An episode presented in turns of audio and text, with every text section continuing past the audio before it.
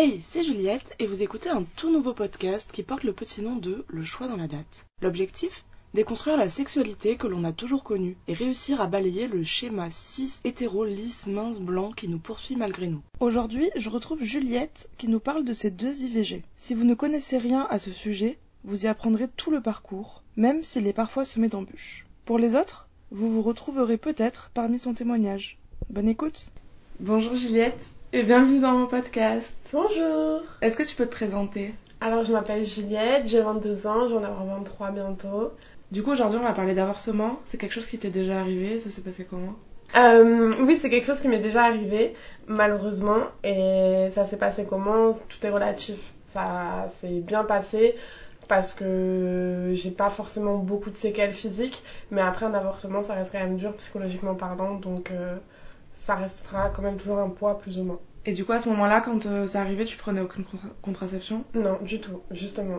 C'est pour ça que ça arrivait. Voilà. Malheureusement, j'ai fait des bêtises. C'est-à-dire que tu avais des rapports et tu te protégeais pas? Non, à cette période-là, je, je me protégeais pas parce que j'étais avec quelqu'un de confiance, donc euh, on pensait plus à tout ce qui était maladie, tout ça, et vu qu'on n'allait pas forcément voir ailleurs, euh, on, ne se protégeait pas. Et c'est un truc qui t'a jamais.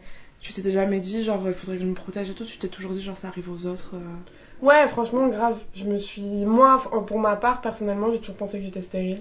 Je sais pas pourquoi, je m'étais mis ça dans la tête par rapport à des événements qui sont passés plus jeunes dans ma vie.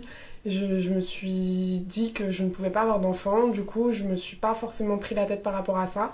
Et puis ça m'est tombé dessus une fois et la première fois que ça arrivé, je m'y attendais pas du tout. Et la deuxième fois que ça arrivé, ça a été du coup dans, dans la même foulée parce que j'ai avorté deux fois.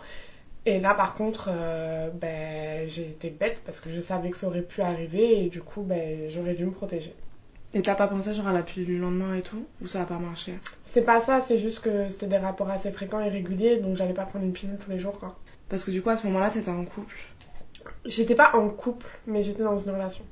Qu'est-ce qui t'a fait changer d'avis par rapport au fait de poursuivre ta grossesse ou pas? Genre à quel moment tu t'es dit euh, bah vas-y maintenant je vais avorter? Alors euh, on va dire que la première fois que je suis tombée enceinte, euh, j'étais dans un rythme de vie qui faisait que je ne pouvais pas du tout être maman. J'étais déjà, j'étais pas dans une relation euh, de couple, donc euh, je ne pouvais pas me permettre de garder l'enfant déjà par rapport à la personne avec qui j'étais. Et surtout mentalement, j'étais absolument pas prête à avoir un enfant. Donc la question ne s'est même pas posée en fait. Pour la première fois de la première fois où je tombe enceinte, j'ai directement pensé à l'avortement direct. Après, la deuxième fois, ça a été un petit peu plus délicat parce que du coup, vu que j'avais déjà avorté une fois, j'avais vu la douleur déjà que ça a engendré, euh, ça m'a fait prendre un peu plus de recul. La relation avec la personne était un petit peu plus avancée il y avait des sentiments pour ma part, donc du coup c'était beaucoup plus délicat. Et là j'ai quand même avorté parce que financièrement j'étais pas stable et tout ce qui en suivait, donc du coup, euh, du coup je me voyais, je me, je me voyais pas garder l'enfant, mais c'était quand même beaucoup plus dur psychologiquement parlant la deuxième fois parce que parce que je l'ai gardé déjà plus longtemps dans le ventre, donc euh, voilà. Ouais, parce que la première fois t'as avorté au bout de combien de temps? Alors la première fois j'ai avorté très vite parce que je l'ai su très vite, euh, retard de 4 jours de règles, j'ai fait un test de grossesse, j'ai vu que j'étais enceinte.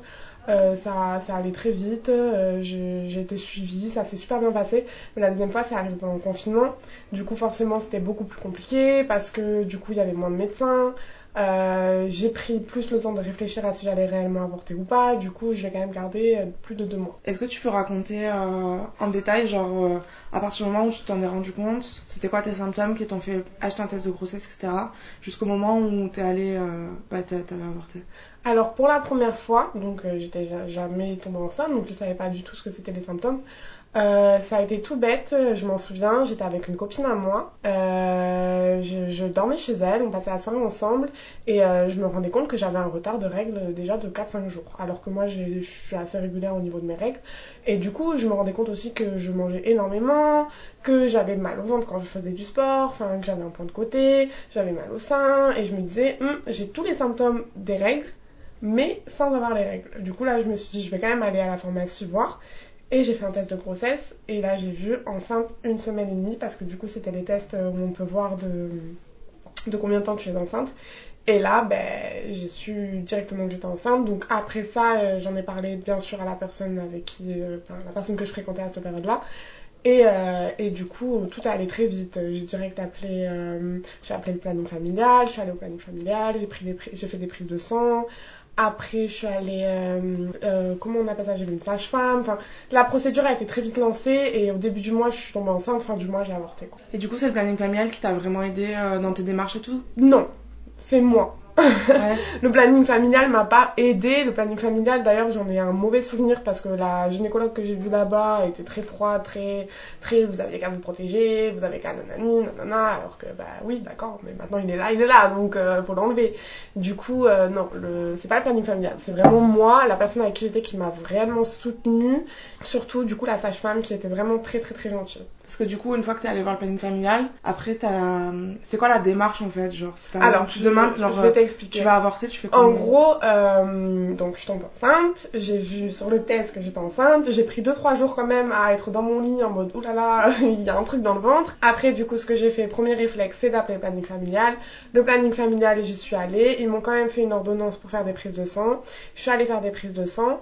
Euh, après ça, euh, j'ai appelé une sage-femme. Donc la sage-femme, euh, elle m'a proposé deux, comment on appelle ça, deux façons d'avorter. Donc la médicamenteuse si j'ai avorté pardon vite, et l'hospitalisation si je voulais prendre un peu plus de temps de réfléchir tout ça. Donc moi je savais ce que je voulais, je voulais, je voulais avorter vite. Et puis en plus de ça, je voulais avorter chez moi, pas toute seule, en compagnie de, personnes que j'aime pour, ben, pour, enfin j'avais peur de l'hôpital quoi, clairement. Et du coup, euh, du coup donc euh, la, la, la, démarche a été lancée, j'ai fait des prises de sang, j'ai fait des échographies, j'ai fait tout ça. Et puis après, euh, après euh, j'ai pris du coup rendez-vous pour prendre le médicament. Donc le médicament c'est sur trois jours. Donc j'ai pris le premier médicament avec la sage-femme donc dans les locaux ben, de son bureau. Euh, je suis rentrée chez moi. Euh, les deux premiers jours, ça se passait bien. J'avais un petit peu mal au ventre, mais ça en plus. Je sentais de la fatigue, ça en plus. Et le troisième jour, du coup, j'ai pris du coup le dernier médicament qui expulse. Euh, en fait, le premier médicament va décrocher, tuer le, fœtus. Je sais pas si tuer est le terme approprié, mais ça, il, est plus là, quoi. Et le troisième, enfin le troisième jour, le deuxième médicament va expulser le fœtus. Donc là, par contre, ah ouais, c'était vraiment horrible. C'était pas forcément psychologiquement horrible parce que je m'y attendais, je, je voulais pas le garder, mais physiquement, c'était très très douloureux. Pendant 4-5 heures, j'ai eu des douleurs euh, vraiment horribles. Euh, j'ai dû prendre des médicaments très forts. J'étais sous godéine. Enfin, voilà. Et dès que ça a été expulsé, après, dès que c'est sorti, ça s'est calmé, ça allait mieux. Mais pendant une journée, vraiment le troisième jour, j'ai beaucoup souffert. Mais du coup, as, euh, quand tu fais l'IVG médicamenteuse, genre t'es dans tes toilettes et c'est pas comme euh, c'est pas c'est pas comme on pense réellement en mode euh, ah euh, j'ai envie de faire popo je vais aux toilettes ça sort nanani. Non. C'est clairement t'es dans ton lit tu prends le troisième médicament et enfin le deuxième médicament sur le troisième jour pardon tu et puis en fait t'attends c'est pas direct ça prend 2 3 heures 2 3 4 5 heures t'attends et puis au bout d'un moment ça des douleurs en fait qui viennent petit à petit, où tu as des contraceptions, où tu sens que... Contraction. Contraction, pardon. Il faut se protéger. tu as des contractions et tu sens que c'est de plus en plus fort, que ça fait de plus en plus mal. Et au final, euh, et au final tu commences à avoir du sang qui coule petit à petit, petit à petit, petit à petit. Et moi, je sais que après, je suis allée aux toilettes parce que ben, j'avais tellement mal que fallait que je pousse, que je pousse, que je pousse. Et après, c'est sorti. Mais alors, c'était tout petit, donc je sais pas si c'est sorti sur, euh, enfin, dans ma culotte ou aux toilettes ou tout ça, ça se voit pas, on le remarque pas, c'est des cailloux de sang en fait, comme, euh, comme les règles du coup. Et le deuxième, du coup, ça s'est passé de la même manière Pas du tout, euh, pas du tout. Mais il faut savoir, par contre, parce que du coup là on parle de l'avortement, mais il y a l'après-avortement aussi. Donc euh, il y a donc on, expulse euh, tout ça, les douleurs se calment, il y a quand même du sang qui coule pendant une semaine, voire plus chez certaines femmes, mais moi personnellement ça a été pendant une semaine. Donc c'est de moins en moins abondant hein, parce que sinon ce serait dramatique. Mais par contre psychologiquement, même si la première fois où j'ai voulu avorter, j'ai voulu avorter vraiment, c'était mon choix vraiment. Il y a quand même une chute d'hormones qui revient, donc t'as le baby blues et euh, tu passes, euh, enfin pour ma part en tout cas, j'ai passé vraiment deux semaines après l'avortement dans un piteux état quoi. Je me sentais très triste, très seule, très alors que j'étais entourée, hein, j'avais vraiment les personnes euh, qui me soutenaient, mais je me sentais vraiment très très très mal. Après c'est passé, hein, il y a eu rééquilibrage hormonal, il y a eu tout ça. Et pour le deuxième avortement, du coup, ça a été beaucoup plus compliqué parce que, parce que bien sûr, quand j'ai su que, j'étais enceinte, euh, bon, bien sûr, je m'y attendais pas non plus, même si les symptômes, du coup, je les ai beaucoup plus facilement reconnus parce que ça m'était arrivé et c'était quand même euh, dans. Les deux avortements étaient quand même très rapprochés. Donc, du coup, je savais à quoi m'attendre. Donc, déjà, je savais à quoi m'attendre parce que j'avais tellement souffert la première fois que j'avais encore. J'appréhendais encore plus euh, enfin, le, le, truc, quoi. Donc, quand je l'ai su, donc j'ai fait un test de grossesse, je suis allée aux toilettes, j'ai fait mon test de grossesse, j'ai vu que j'étais enceinte. Là, les réflexions été beaucoup plus longues avant d'appeler la sage-femme parce que moi, pour ma part, je même si je savais que ma situation n'était pas adaptée à ce que j'ai un enfant, c'est d'ailleurs pour ça que j'ai avorté, bien sûr, parce que la situation, enfin, l'enfant n'aurait pas été élevé par deux parents, l'enfant n'aurait, n'aurait peut-être pas eu un appartement stable, enfin, tout ça, je savais que c'était pas, pas le moment, donc j'ai avorté. Mais je l'ai fait à contre-coeur, donc ça a été beaucoup plus compliqué pour moi d'appeler la sage-femme, ça a été beaucoup plus compliqué pour moi de, faire les démarches. Sauf que le problème, c'est que euh, malgré tout ça, vu que c'était le confinement, il y avait de moins en moins de rendez-vous, enfin, il y avait beaucoup plus de délais d'attente pour les prises de sang, pour les échographies. En plus de ça, confinement, ça veut dire que je devais tout faire seule parce qu'on pouvait pas être accompagné. Donc j'ai vraiment vécu le truc euh, seul, quoi. Même si j'étais quand même entourée, hein, je vais pas cracher dans la soupe, mais j'ai quand même vécu le truc beaucoup plus seul que, la première fois. Et, euh, du coup, euh, la deuxième fois, je suis tombée sur une sage-femme qui était beaucoup moins cool parce que c'était une, stagiaire ou une débutante. Enfin, elle n'était pas habituée, quoi. C'était pas, elle faisait pas ça régulièrement, donc c'était beaucoup plus difficile parce qu'elle m'a beaucoup moins soutenue. Elle m'a, elle m'a moins. Parce qu'il faut quand même, même si je l'avais déjà vécu, elle le savait, il faut quand même prendre la personne parce que c'est quand même un choc émotionnel, même si on veut avorter. C'est quand même quelque chose de psychologiquement lourd. Et du coup, je l'ai, vécu, ouais, beaucoup plus difficilement. Et du coup, ouais, donc pardon. Donc elle m'a donné, donc j'ai refait la médicamenteuse. Mais cette médicamenteuse-là, vu que j'étais enceinte de beaucoup plus longtemps que la première fois, parce que la première fois j'ai avorté en un mois, là j'ai avorté bien deux mois et demi, trois mois. Et du coup, euh, normalement, c'est l'IVG euh, hôpital. Mais là, j'ai pris médicamenteuse parce que vu que c'était le confinement, ils avaient rajouté deux semaines, je crois. Donc, euh, donc euh, le fœtus était plus gros, donc c'était beaucoup plus douloureux, euh, il y avait beaucoup plus de sang, les douleurs étaient plus intenses. J'avais pas eu le même traitement, j'étais sous opium cette fois-ci et je supportais beaucoup moins l'opium que la codéine, donc j'avais des vomissements, des nausées, des hallucinations. Enfin, c'était vraiment quelque chose de dur. Et puis en plus de ça, vu que j'ai avorté à contre-coeur, même si c'était quand même mon choix, personne ne m'a forcé, je tiens à préciser. ça a été beaucoup plus dur psychologiquement parlant et physiquement. Ouais, ça a été pire les symptômes physiques et en plus t'avais le psychologique qui, était, qui rajoutait une couche. Ah ouais, c'était les deux. Et puis ça m'a laissé des séquelles parce que forcément, vu que j'ai avorté deux fois dans un délai très très rapproché, euh, j'ai pas fait de rééducation du périnée et du coup j'ai des fuites urinaires. Enfin, enfin j'ai pas vraiment des fuites urinaires, mais j'ai vraiment du mal à me retenir d'aller aux toilettes par exemple. De retenir de faire pipi, c'est beaucoup plus compliqué. Ah ouais, depuis, euh, depuis tes, deux avortements Et ça, tu l'as vu genre après le deuxième ou même après le premier même? Après le deuxième je pense que l'enchaînement des deux, euh, ça, ça, ça pas été, ça pas été ouf. Et est-ce que tu as eu d'autres séquelles, genre euh, même psychologiques, genre est-ce que des fois t'as des blocages? Ah, psychologique, oui. Genre, euh, par exemple, je sais pas, si tu vois une femme enceinte, ou même toi dans tes rapports et tout, genre... Non, non, parce que je suis quelqu'un qui arrive quand même à très vite oublier certaines choses dures de ma vie. J'ai fait un gros travail sur moi-même par rapport à ça. J'ai accepté, j'accepte en fait j'ai accepté que c'était pas le moment, que c'était pas, que voilà, que ce sera plus tard, je suis encore jeune, j'ai que 22 ans. Mais ça a été quand même très dur parce que c'était quand même quelqu'un que j'aimais, donc forcément il y a tout ça qui englobe le tout. Mais euh, je fais des cauchemars la nuit. Donc mon inconscient est quand même euh, traumatisé, je pense. Il y a quand même un traumatisme vis-à-vis de l'avortement. Est-ce que tu tires des conclusions de cet épisode de ta vie? Est-ce que tu as changé ta manière de la contraception. Alors, mes conclusions sont protégez-vous. c'est clair et net et précis, protégez-vous. Et si malheureusement vous n'avez pas pu vous protéger, prenez la pilule du lendemain, parce que ça m'est déjà arrivé même depuis d'avoir un rapport non protégé et, de me rendre compte, parce que bon, personne n'est parfait, hein, et puis de me rendre compte que ben oui, bien sûr, ça, ça peut arriver à tout le monde. Donc euh, de prendre la pilule du lendemain si jamais. Euh, si jamais vous n'êtes pas protégé. Mais après, oui, ça a quand même changé mon rapport. Bien sûr, mes rapports sexuels sont plus les mêmes dans le sens où, où je me dis que une histoire d'une nuit peut durer pour la vie, quoi, au final. Et depuis, genre, ça t'a pas donné envie de prendre une contraception euh, hormonale euh, plus régulièrement? Après, pour ma part, je suis un mauvais exemple parce que moi, je prends pas la pilule parce que je la supporte pas. Euh, vraiment, moi, je suis une très grosse fumeuse, je fume énormément, je fume un paquet par jour. Donc déjà, euh, la pilule et la clope, c'est pas un bon mélange. Et puis en plus de ça, je suis j'ai déjà des sauts d'humeur dans la vie tous les jours, donc la pilule, ça m'aide pas. Donc euh, moi, j'ai décidé de pas prendre la pilule et euh, de plutôt mettre un implant ou un stérilet. Mais pour le moment, pour le moment, je m'en sens bas et j'utilise bah, du coup des capotes. après, de toute façon, tu peux pas jeter la pierre parce qu'il y a plein de personnes qui supportent pas la pilule. Hein. Franchement, t'es pas sûr, loin d'être là seule. Hein. Mais maintenant, je me protège. Enfin, je me suis toujours protégée. C'est juste que là, j'étais dans un rapport intime avec une personne. Du coup, forcément, vu qu'on ne se fréquentait que tous les deux, du coup, euh, forcément, ben, on mettait pas de capote, quoi, parce que le plaisir est plus, est plus mieux. Est-ce qu'il y a des témoignages, des livres ou des musiques ou des personnes qui t'ont aidé à surpasser ce moment? C'est des trucs à conseiller, par exemple, à quelqu'un qui va subir un bientôt ou qui en a subi un il y a pas longtemps et qui a du mal à tu vas passer outre Alors moi, malheureusement, je suis une drama queen.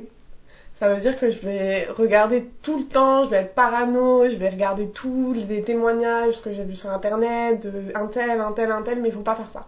Faut pas faire ça parce que ça va, ça va semer un doute en soi, euh, on va lire des mauvaises expériences qui peuvent pas du tout nous arriver. Donc il faut juste écouter ce que la sage-femme dit, prendre le temps de choisir une bonne sage-femme parce que c'est important parce qu'il y aura un suivi quand même et puis, euh, si la personne qui avorte est entourée, tant mieux pour elle. Et si elle n'est pas entourée, qu'elle compte sur la sage-femme. Parce que c'est le plus important. Mais moi, en tout cas, j'ai eu de la chance quand même euh, d'avoir une personne à mes côtés qui a su prendre soin de moi. Donc, euh, pour terminer, qu'est-ce que tu aurais envie de répondre aux, anti-IVG qui pullulent un peu euh, partout sur la toile? Genre, je sais que quand tu tapes euh, ceux qui sur sont Google. Contre euh, l'avortement. Ouais, ceux qui sont contre l'avortement. Tu sais, quand tu tapes sur Google avortement, t'as un, un site qui apparaît où c'est genre que des témoignages négatifs. Et quand t'appelles, c'est des gens qui te répondent pour te dissuader d'avorter ou des trucs comme ça et tout. Qu'est-ce que t'en penses? Ben. Moi, je trouve ça complètement bête parce que il y a plein d'enfants qui. Enfin comment dire, c'est quand même délicat comme, comme question parce que moi-même, il y a, l'aspect religieux, il y a, l'aspect tout ça, et on, je peux pas aller à l'encontre des croyances des gens, donc je peux comprendre qu'il y a des gens qui sont contre l'avortement par rapport à la religion, mais il faut aussi savoir qu'il y a certaines femmes, par exemple, si l'enfant est issu d'un viol, on peut comprendre qu'une femme ne veut pas garder cet enfant-là parce que ça lui rappellerait un traumatisme tout au long de sa vie. Si une femme n'est incapable d'élever un enfant, elle n'a pas euh, l'aspect psychologique pour ou les, bah, les moyens financiers, tout ça, ça sert à rien qu'elle le garde parce que du coup l'enfant va vivre un cauchemar et à partir du moment où tu es encore dans un délai d'avortement, l'enfant n'existe pas. Donc il ne respire pas, euh, il n'est pas vivant d'une façon ou d'une autre. C'est pas, on tue pas quelqu'un, on tue juste un fœtus. Donc moi je trouve que c'est des bêtises. On peut même pas parler d'enfant au final. On peut pas parler d'enfant. Après, c'est quand même délicat parce que quand tu l'as dans le ventre, tu vois les choses différemment, bien sûr, mais surtout quand tu fais des radios, enfin que tu vois les échos, tu vois tout ça, mais certes, c'est pas un enfant, donc on, on tue pas en fait. Même si j'ai employé ce terme-là pendant la discussion, parce que forcément, bon, j'ai quand même un petit traumatisme par rapport à ça, ça a été quand même compliqué, ça l'est toujours, mais on tue pas quelqu'un et c'est mieux d'arrêter les choses avant qu'il soit trop tard pour qu'après ce soit beaucoup plus compliqué par la suite pour euh, du coup l'enfant qui naît. C'est une bonne conclusion, t'as des trucs à rajouter? Euh, bah, protégez-vous. Et voilà, non, pas spécialement. Si t'as d'autres questions. Non, moi j'ai pas d'autres questions. Bah, merci beaucoup pour euh, cet entretien, c'était euh, super intéressant. et j'espère que ça va aider des gens euh, qui se posent des questions ou tu vois, qui, qui ont peur ou ou quoi que ce soit qui connaissent pas du tout, tu vois, parce que c'est vrai qu'il y a des gens. Euh, ben, en tout cas, moi pour ma part, c'est pas forcément un sujet où j'en parle forcément ouvertement. J'ai pas dire aux gens salut, j'ai avorté. Là, si j'en parle à l'heure actuelle, c'est parce que justement, ben, je trouve le principe de ton Instagram cool parce que du coup, il y a, y a plein de thèmes et ça peut aider plein de personnes. Et si je peux aider des femmes qui sont dans une situation où elles se sentent seules, où elles savent pas trop comment gérer ça, sachant que je suis jeune, donc elles peuvent peut-être, peut-être pardon, se reconnaître en moi, ben, c'est cool parce que au final, il faut il faut soutenir quoi. Solidarité féminine et il faut pas que ce soit mal vu il faut pas il faut pas faut pas que ce soit tabou en fait. Faut pas que ce soit tabou. En tout cas c'est pour lancer de pique à personne tout ça c'est juste pour pouvoir euh, en parler et puis même moi au final ça m'aide à, accepter et à pouvoir passer à autre chose à lancer un nouveau cycle de ma vie. Tout est nouveau. Ouais. 2021 tout est nouveau. Le renouveau mm. ça marche. Bon bah bonne soirée et merci encore. Avec plaisir. Merci d'avoir écouté cet épisode suis-nous sur les réseaux sociaux LCDLD du bas podcast pour être tenu au courant des nouveaux épisodes. Et si tu souhaites témoigner toi aussi, peu importe où tu habites et peu importe le sujet que tu souhaites aborder, envoie-moi un mail à lcdld.podcast.gmail.com. Belle journée et à très vite